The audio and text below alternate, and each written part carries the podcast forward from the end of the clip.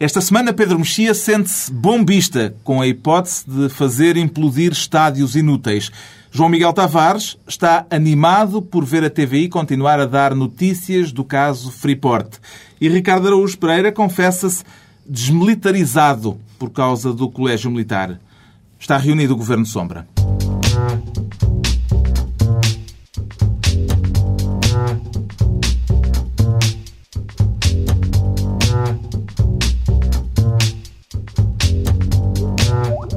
Viva, sejam bem-vindos. O país volta a ter governo na próxima segunda-feira e daqui a pouco vamos debater aqui a composição do novo elenco governamental e discutir justamente se lhe podemos chamar novo. Vamos também analisar a polémica bíblica desta semana. Saramago, já chega. Tivemos aqui uma interrupção, mas já vamos ver quem é esta senhora. Vamos, como dizia, analisar a polémica bíblica neste Governo Sombra, como habitualmente, com João Miguel Tavares, Ricardo Araújo Pereira e Pedro Mexia. O Pedro Mexia que desta vez quer ser Ministro da Defesa para elogiar José Sócrates. Porquê na pasta da defesa, Pedro Mexia? Porque pela, pela forma como ele conseguiu manter... eh, Ele foi acusado, o PS foi acusado de, de escutas, mas o PS é insuspeito é de ser escutado, porque eles fizeram o governo da forma mais profissional de que eu me lembro. Ninguém, não veio nenhum nome cá para fora, enfim, a alçada já há muito tempo que estava que era, na verdade, quase a ministra sombra do próprio PS.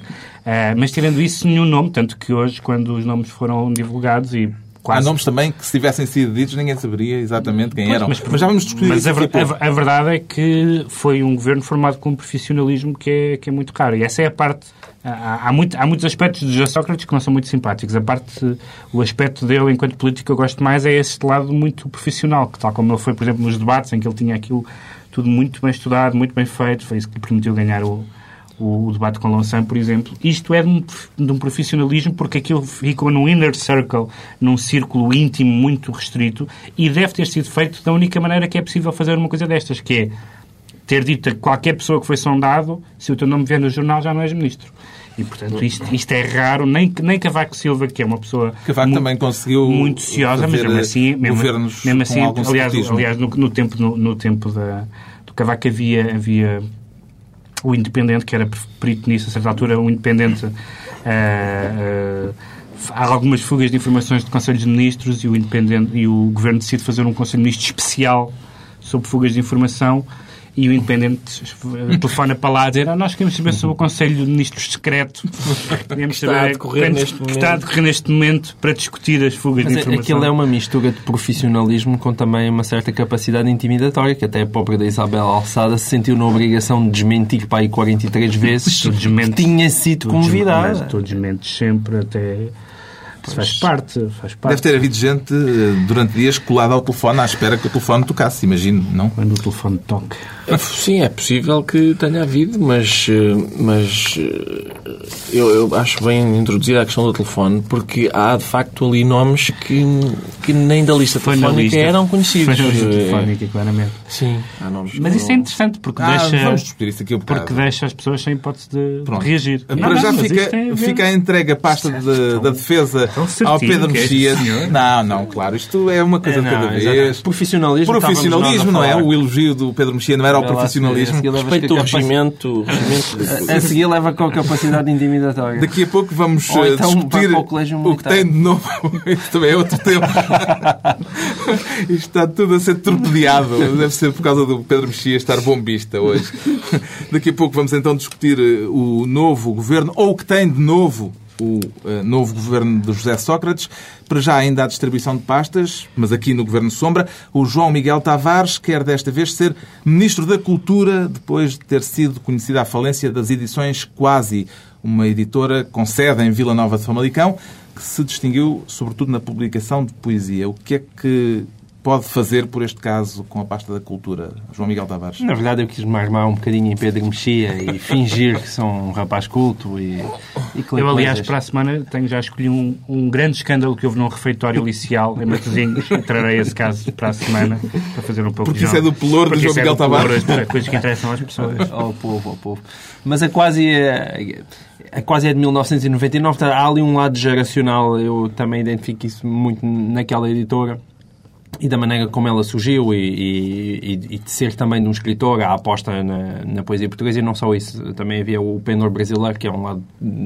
Ah, é, é o meu interesse pela cultura Editou Caetano brasileira. Veloso, portanto, Já dá muito tempo. Não, Miguel não só Tavares- Caetano Veloso, editou Manuel Barros, que é um poeta que eu gosto muito, acho que não, não, partilha, não partilhamos aí Não, o amor Manuel pelo Barros não, mas, mas, mas o Mas o Ferreira Goulart, por exemplo, Goulart, e, e eram obras, e eram obras completas, aliás, mais completas do que até, que até saíam no Brasil. O Manuel Barros, por exemplo, não tinha nenhuma antologia no Brasil e penso que o Ferreira Goulart também não. Ou seja, havia esse, esse lado de dedicação e, e verdadeiramente de, de amor à escrita, quer dizer... Eu, Portanto, isto é um fico- lamento. não, é um lamento, mas é um lamento que se estende um pouco também à situação do mercado editorial em, em Portugal, porque eu acho muito que. Eu temo que as pequenas editoras. A maneira como o negócio dos livros faz em Portugal faz muito com que cada vez que há, que há determinados preju- prejuízos é preciso editar mais para, para ir tentando eh, tapá-los um bocadinho e faz com que a, a pouco e pouco o passivo das editoras vá aumentando. Eu temo bem que algumas pequenas editoras possam estar na mesma situação do que a quase. É, é um bocadinho esse lamento. eh, Está-se a editar muito. Uh, e não sei bem o que, é que, o que é que se esconde aí por trás desse entusiasmo. As pequenas editoras estão condenadas ou há espaço para projetos independentes de, grande, independentes de grandes grupos editoriais? Quer dizer, pode haver até, até fenómenos curiosos como há entre, neste momento, uma associação entre três editoras pequenas, que pelo menos face a esses grandes potentados como a Leia, que é a Cotovia, a Relógio d'Água e a Siri Alvim, que, se- que são três editoras que têm o melhor catálogo em termos de qualidade literária e que se associaram, tem aquela coleção de aquela biblioteca, coleção de bolso, de clássicos. Ahm, eu não sou tão pessimista quanto isso porque acho que, apesar de tudo, continuará a haver uma, uma minoria muito fiel à literatura séria, digamos assim. E, portanto, se esses, se esses autores começarem a ser, por exemplo, como, como eu sei que acontece em algumas editoras grandes, que é haver uma espécie de plafond de vendas e um autor que não venda aquilo sai do catálogo. Eh, Nós já vimos alguns casos, não vale a pena agora estar aqui a citar nomes, mas já vimos alguns casos de, au- de autores dessas grandes editoras que, que transitaram para editoras mais pequenas. E esses autores acabam por ter a sua pequena projeção, porque podem não ter vendas, mas têm prestígio, têm, têm entrevistas, têm textos críticos, têm prémios. E, portanto, acho que, apesar de tudo, eh, não sou, não sou um teólogo do mercado, mas acho que, apesar de tudo, o mercado não é tão cego quanto, quanto isso na literatura. Temos então o João Miguel Tavares como Ministro da Cultura e o Ricardo Araújo Pereira quer ser esta semana Ministro dos Assuntos Parlamentares, quer ficar, portanto, com a tutela da comunicação social e tem debaixo de olho a guerra lançada pelo Presidente norte-americano contra a cadeia de televisão Fox. Temos lições ou ilações a tirar deste caso, Ricardo Araújo Pereira? Sim, a minha ideia, de- na qualidade de Ministro dos Assuntos Parlamentares, era ir fazer um estágio aos Estados Unidos para perceber mais ou menos como, o que é que está a acontecer-se, porque é uma coisa da qual temos muito pouca experiência. Portanto, ao que parece, o Barack Obama elegeu um canal de televisão eh, noticioso como o seu inimigo. E disse, eu rec- re- recolhi da imprensa algumas frases curiosas, como, por exemplo, diz que eh, é um canal que pratica uma perseguição política e pessoal ao Presidente. E diz que, segundo ele, é Não um... sei porque é que estão todos a olhar para o João é um Miguel canal- Tavares. Nada, era só, é só porque gosto E de governo, e e a expressão opinião mascarada de notícias. Era isso, era essa. A opinião bom. disfarçada de telejornal foi também uma avançada pela, pela Casa Branca. Barack Obama deu ordens aos seus assessores para não falarem com o correspondente da Fox na Casa Branca. Portanto, Exatamente. não há contactos com aquele senhor. Exatamente. E, e era Estão à espera de uma era reação isso. Não, minha. era só- Então, Nota era que há aqui um certo própria, da própria Casa Eu Branca. tenho uma tema pergunta. que eu inocentemente lanço para a mesa.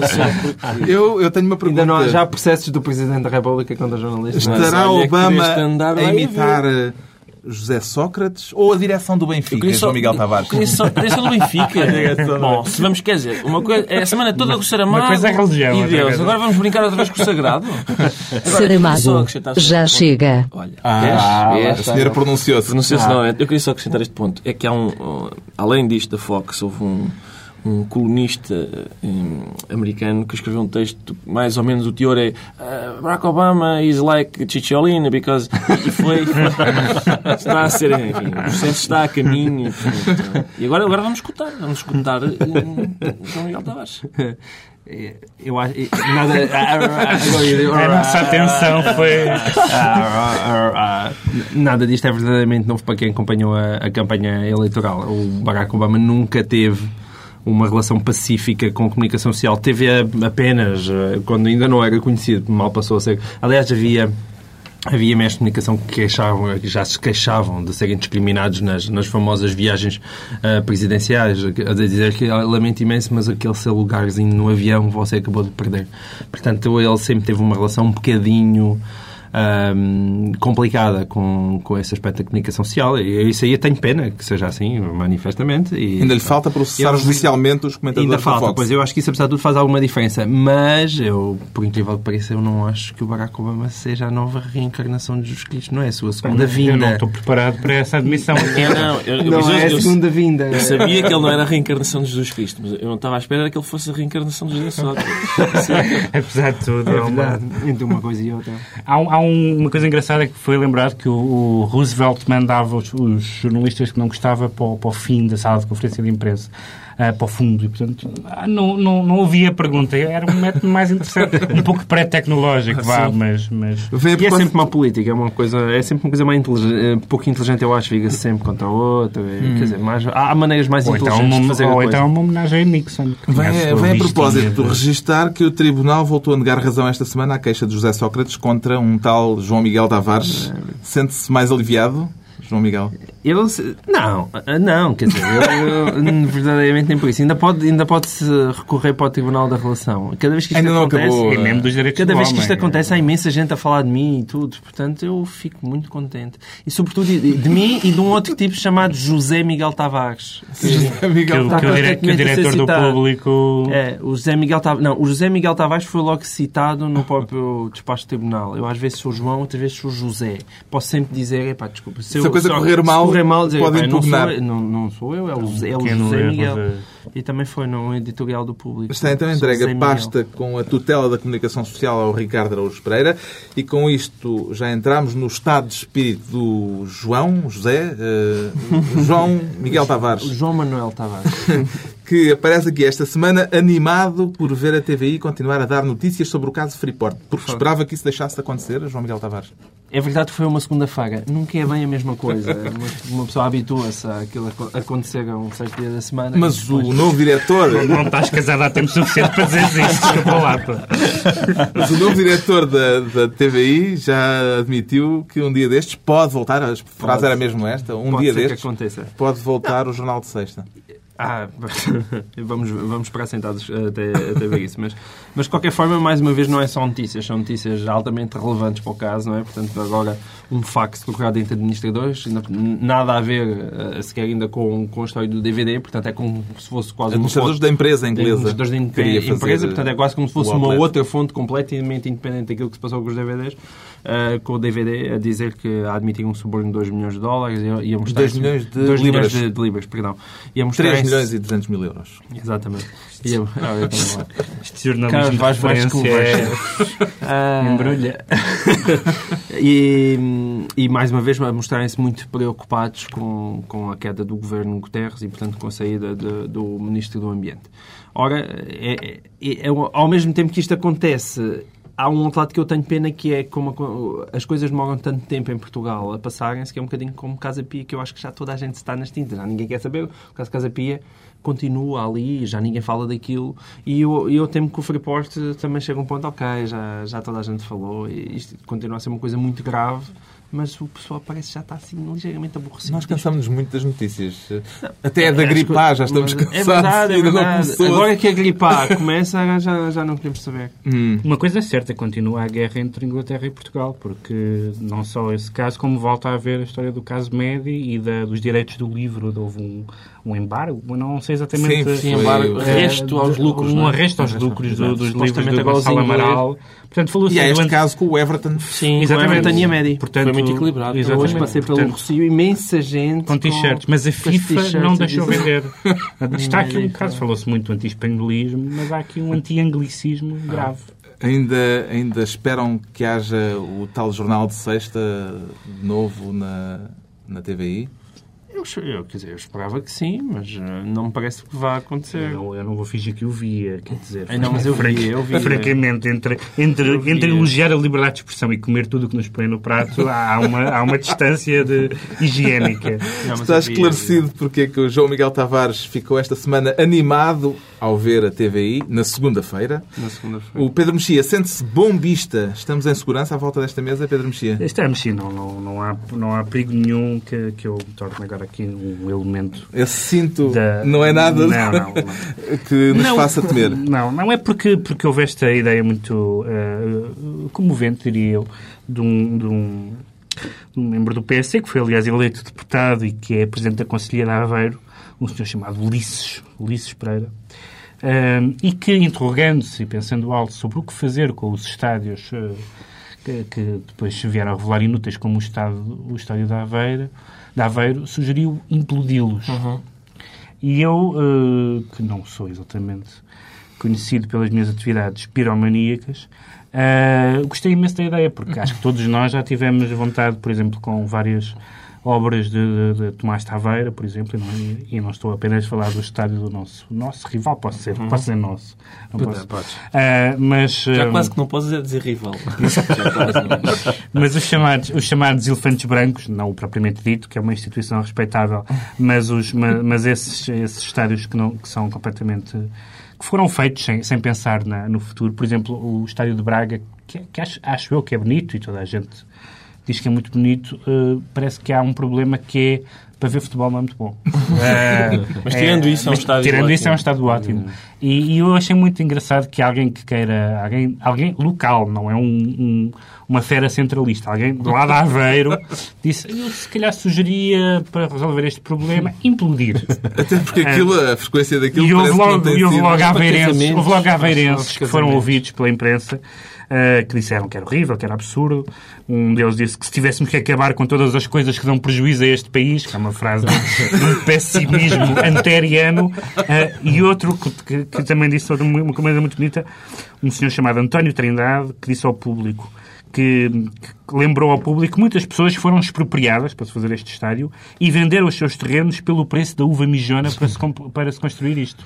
E, portanto, Curiosamente, este é um, argumento... é um processo que também foi liderado por José Sócrates, para fazer a ponte com... Eu não sei o que é que estás a querer dizer com isso. Estou apenas a dizer que a questão dos estádios foi decidida por José Sócrates na altura em que era eh, o, o responsável pelo isso, desporto. isso é, isso, em termos retóricos, ou é um non sequitur ou uma acusação. Meu amigo, não te escapas disso. Mas não, então isto era para introduzir a questão seguinte, porque estamos a falar de estádios e muito a propósito, foi esta semana entregue a candidatura conjunta de Portugal e de Espanha ao Mundial de Futebol. E é, com um tercinho. conjunto é uma maneira simpática É. de dizer. é, E só ficamos com um tercinho dos jogos, não é? É uma coisa mais modesta. O que eu tenho pena, eu, eu ali gosto logo daquilo tudo em grande. E, e, aliás, até vieram elogiar mais uma vez a nossa brilhante organização do, do Euro. Mas ainda sobre A organização correu bem, Não, mas isso é dos estádios só. a organização correu bem, quem é, o catering, essas coisas. a Para parte, quem se lembra. a parte do mas- croquete correu bem, Mas mas, bolas eram bons. Mas mesmo mas- as questões dos estádios é verdade, há Faro e Aveiro, é chato.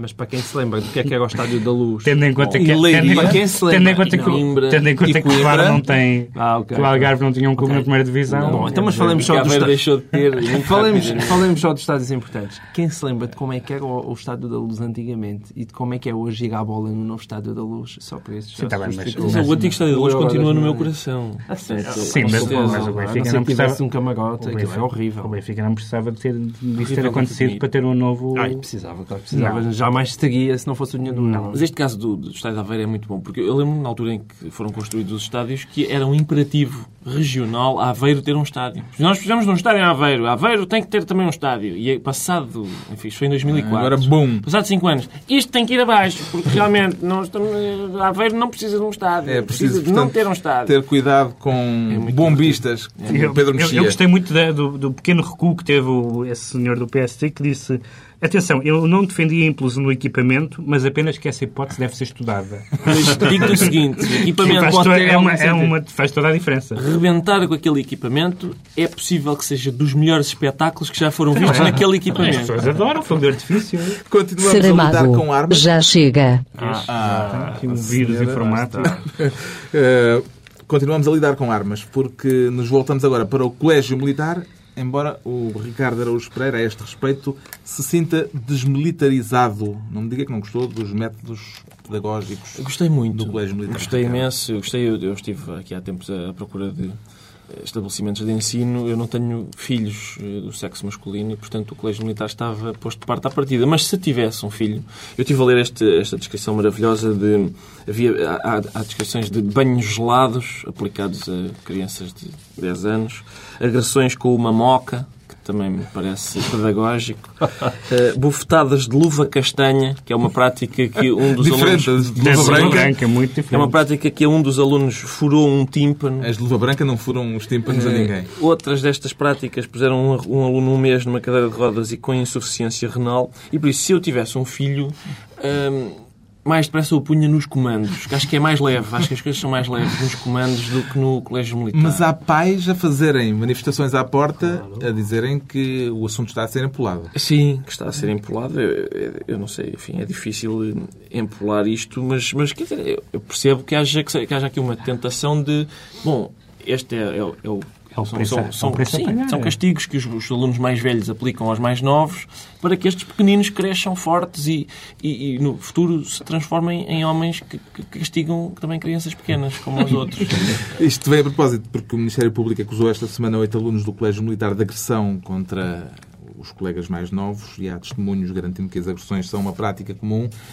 Esta situação eh, Eu, espantou eu, não, eu, eu fiquei absolutamente chocado da ideia de haver agressões em ambiente militar, castigos forçados, exercícios físicos para além do, do, Do limite do tolerável. limite. É uma coisa que eu nunca tinha ouvido falar. Não. Quer dizer, tinha visto uma vez um filme do Kubrick, mas achei que aquilo era o Full Metal Jacket. Achei que aquilo era ficção. Da Revolta é, também. Achei que aquilo era ficção científica. Nunca se ouviu tal inesperado, coisa. é É, uma, verdade. é, um- é uma instituição que não nos habituou a violências, abusos, eh, praxes abusivas e outras eh, formas de confraternização. Faz, faz parte Entre- de ser entre um machos. homem, não é? De ser um homem. Quem diria que misturar a educação e a tropa dava, dava saída?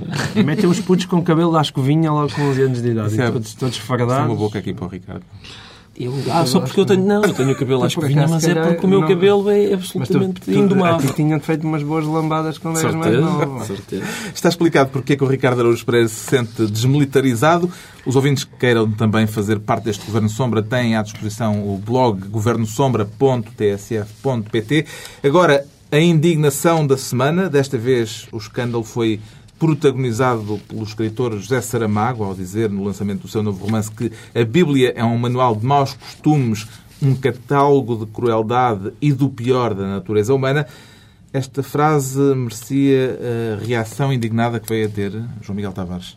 Não, em reação indignada acho que não merecia nada. Eu continuo a advogar a liberdade de expressão e das pessoas dizerem aquilo que lhes vem na cabeça e que lhes apetece.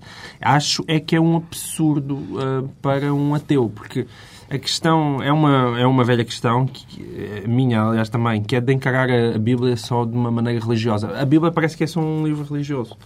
E, e sendo um livro religioso faz com que aquilo que lá está escrito eh, faz, eh, implica uma determinada ética e um determinado procedimento na vida. Quer dizer, para um ateu, porque é que a Bíblia devia ser apenas literatura, um livro? E como livro, o, o Saramago podia dizer isso da Bíblia, eh, se calhar da Odisseia e de qualquer coisa dos russos, e da sua própria obra e tudo o que, o que, o que e todo o Shakespeare e tudo o que é obra significativa da literatura mundial, porque evidentemente aquilo que são os livros mais signi- significativos não costumam ser os passarinhos a voar, vem aí a primavera e vamos todos andar aos beijinhos. Portanto, nunca foi isso que fez Também a boa... há, Eu tenho também há, esse, também tenho esse, é muito giro. Nunca foi isso que fez a boa literatura. Portanto, é absurdo. É, é por isso que essa frase é absurda. Como assim é um catálogo disto O e que, o daquilo? que- é um o manual. que é mais fantástico é ele dizer que não, não pode senão ler a Bíblia literalmente. O que para dito sobre qualquer livro, dito por um escritor, não pode senão ler literalmente aquele livro. Mas podemos não ler literalmente estas declarações do Saramago? Quer dizer, eu avanço uma hipótese. Ele está, neste momento, A a chamar a atenção para um livro seu. Isto fez, com certeza, com dizer, conseguisse... ele, ele já ele tinha feito chamar a uma- atenção ele tinha para o uma livro coisa que que já chamava um bocadinho a atenção, que era aquele prémio sueco. Sim. Chama, parecendo que não chama um é bocado aquilo? Não me lembro. Parecendo que não chama um bocado a atenção. Eu acho que, francamente, quer dizer, não vamos tratar, apesar de tudo, o Saramago como se fosse um, um novato que precisa de fazer golpes publicitários, não é? Eh, Ele já deu o, o grande golpe publicitário, o seu momento rastro, já ele o fez, eh, reagindo a um Palerma armando sem rastro. Ah, mas... eh, Portanto, a ideia disto como uma estratégia de marketing... Quer dizer, eu acho que o Não, Saramago eu não acho que ele pensa genuinamente aquilo. Eu acho é que é absurdo. Não... Eu, eu acho que ah, ah, o facto de José Saramago ter feito uma leitura literal do episódio de Abel e Caim da Bíblia teve pelo menos um mérito, que foi fazer com que muitos padres viessem a público dizer que não se pode ler a Bíblia literalmente. Isso é ótimo e muito refrescante. É bom, é Por bom, exemplo, é verdade. o padre Carreira das Neves, entretanto, descobriu onde é que reside verdadeiramente o problema das declarações de José Saramago. Quer dizer, nós brincamos com as coisas. Ele é um gato fedorento a brincar com aquilo, a brincar com a Bíblia. E não se faz. Não, eu, eu julgo, atenção, eu gosto de polémicas, gosto de, gosto, enfim, gosto de troca de ideias até um pouco acesa. Agora, Sr. Padre, chamar gato fedorento ao Saramago, acho que é extravasar um limite de insulto, de grosseria, que não, enfim, não, eu, eu, Ele está a insultar quem, já agora? Está a insultar Saramago, evidentemente. Ah. Agora, eu, eu gostava de. Sempre que a gente faz uma. E ainda por cima, o Padre Carreira das Neves tem- uma posição muito respeitável porque, porque está justamente a defender o José Saramago, pelo menos, enfim, eh, está de facto a defendê-lo. E, e. Mas quer dizer, o, esta, há sempre, entretanto, eh, todo o folclore que se gera à volta desta. O folclore da indignação. Já Sim, tínhamos falado da aqui da indignação. da semana passada. Há sempre, sim, Esta é sempre- outra. há os partidos têm cargos, não é? tem o secretário-geral, o presidente. é? E há, há no PSD sempre um senhor que tem a função de pôr um nariz vermelho e fazer palhaçadas sobre. sempre que o José Saramago fala em Deus. E, e, e desta vez houve outro. Isso é muito saudável. Um é, eurodeputado, que é vice-presidente do Parlamento Europeu, Mário David, a sugerir que o escritor deve renunciar à cidadania portuguesa. E nós temos a declaração tal como ela está, e é mesmo verdade, isto não é uma montagem, tal como ela está na página do próprio eurodeputado Mário David na internet. Saramago. Já chega. José Saramago, há uns anos, fez a ameaça de renunciar à cidadania portuguesa. Na altura, pensei quão ignóbil era esta atitude. Hoje, peço-lhe que a concretize. E depressa. Tenho vergonha de o ter como compatriota. Ou julga que, a coberto da liberdade de expressão, se lhe aceitam todas as imbecilidades e impropérios? Se a outorga do Prémio Nobel o deslumbrou, não lhe confere autoridade para vilipendiar povos e confissões religiosas, valores que certamente desconhece, mas que definem as pessoas de bom caráter.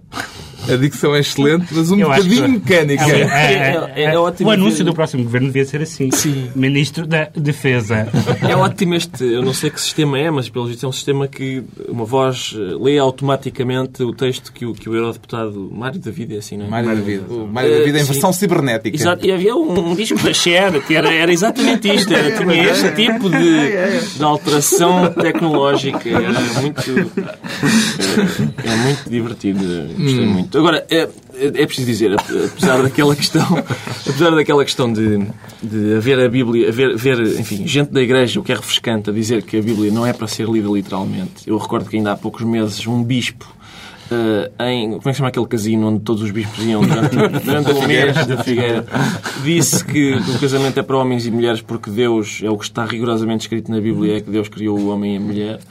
E, e, portanto, passado estes meses, a ver gente da igreja a dizer a Bíblia não é para ser lida literalmente é ótimo. Agora, não posso deixar de me surpreender também pelo facto de um ateu andar a lê-la literalmente. E a dizer, enfim. Ah, e há um novo governo. Ah, É verdade. Diz que sim. Ah. Diz que sim. Vai haver na, na próxima segunda-feira. É a altura de olharmos para a composição do 18º Governo Constitucional, o segundo de José Sócrates, agora sem maioria absoluta. Qual é para si o dado mais relevante deste elenco governamental, Pedro Mexia? É um facto dos ministros que entraram serem quase todos eh, técnicos, aparentemente quase todos pelos currículos que vieram no, nos jornais online. Há cinco são- ministros que nunca exerceram cargos Sim, eh, e são todos, ou seja, o Ministro da Agricultura está ligado à Agricultura, o Ministro das Obras Públicas está ligado à, à Gestão, foi Presidente do Conselho de Administração, hum, e portanto são, são técnicos e não são, não entrou ninguém de fora com um perfil político e portanto mais aguerrido, apenas Alberto Martins, que passou do grupo parlamentar para a Justiça, e Jorge Lacão, que é uma escolha um bocadinho estranha para para Ministro da- dos Assuntos Parlamentares, porque sendo uma pessoa com muita experiência, não é exatamente, como dizia, como dizia o Ricardo Costa na, na SIC, eh, não é exatamente um craque, não é exatamente um as da, do- da, da- da oratória parlamentar e, portanto, é um bocadinho estranho. O resto, saiu quem esperava que saísse, ficou quem esperava que ficasse. É, é curioso, eu gosto de Augusto Santos Silva na defesa, porque tendo em conta que ele disse que malhava, agora tem um arsenal que lhe pode Isso- permitir... Isso, isso sim, isso deve ser Coitados devidamente dos, coitados dos nossos adversários se Portugal entrar em guerra. Não, são, é que o homem agora tem acesso a armas. E É isso- impressionante. Atenção, se ele é um homem que passou os últimos quatro anos a defender o governo, agora vai defender o país, é uma tarefa, apesar de tudo, mais fácil, porque o PS foi muitas vezes indefensável e, e portanto, é, eu Agora gosto de o ver neste sítio. Traz-me aí a Chaimite. Há sete ministros do anterior executivo que mantêm as mesmas pastas. Pode-se falar de um governo novo? Não, pode falar de uma daquelas equipas de futebol em que a única diferença foi epá, agora vai tu à baliza, está bem? Aquele vai para a baliza, o outro vai para o ataque, mas aquilo continua sempre ali a, a equipa de combate. Este- A Vieira da Silva é um caso particularmente curioso, porque passa de Ministro do Trabalho para Ministro da Economia. É um homem que esteve a inteirar-se dos problemas dos trabalhadores e agora vai explorar esses problemas para o Eu gostei muito da reação aqui, aqui na TSF de Carvalho da Silva eh, à nova Ministra do Trabalho. A nova Ministra do Trabalho eh, é ou foi, não sei bem, Secretária-Geral da Confederação É. Europeia dos Sindicatos. É. E estava prestes a passar a E ser o- presidente. E o Carvalho da Silva disse uma coisa muito divertida. Disse, bem, espero que agora não, o Governo não venha dar a desculpa de que ela é sindicalista para, para beneficiar o patronato. Porque já deram aqui uma abebiazinha. Ah, foi, foi um raciocínio eh, interessante e, e buliçoso. Pode ser buliçoso. Tu não podes. Também há sete ministros. Portanto, há sete que mantêm as mesmas pastas e há sete que, falando em português corrente, foram à vida.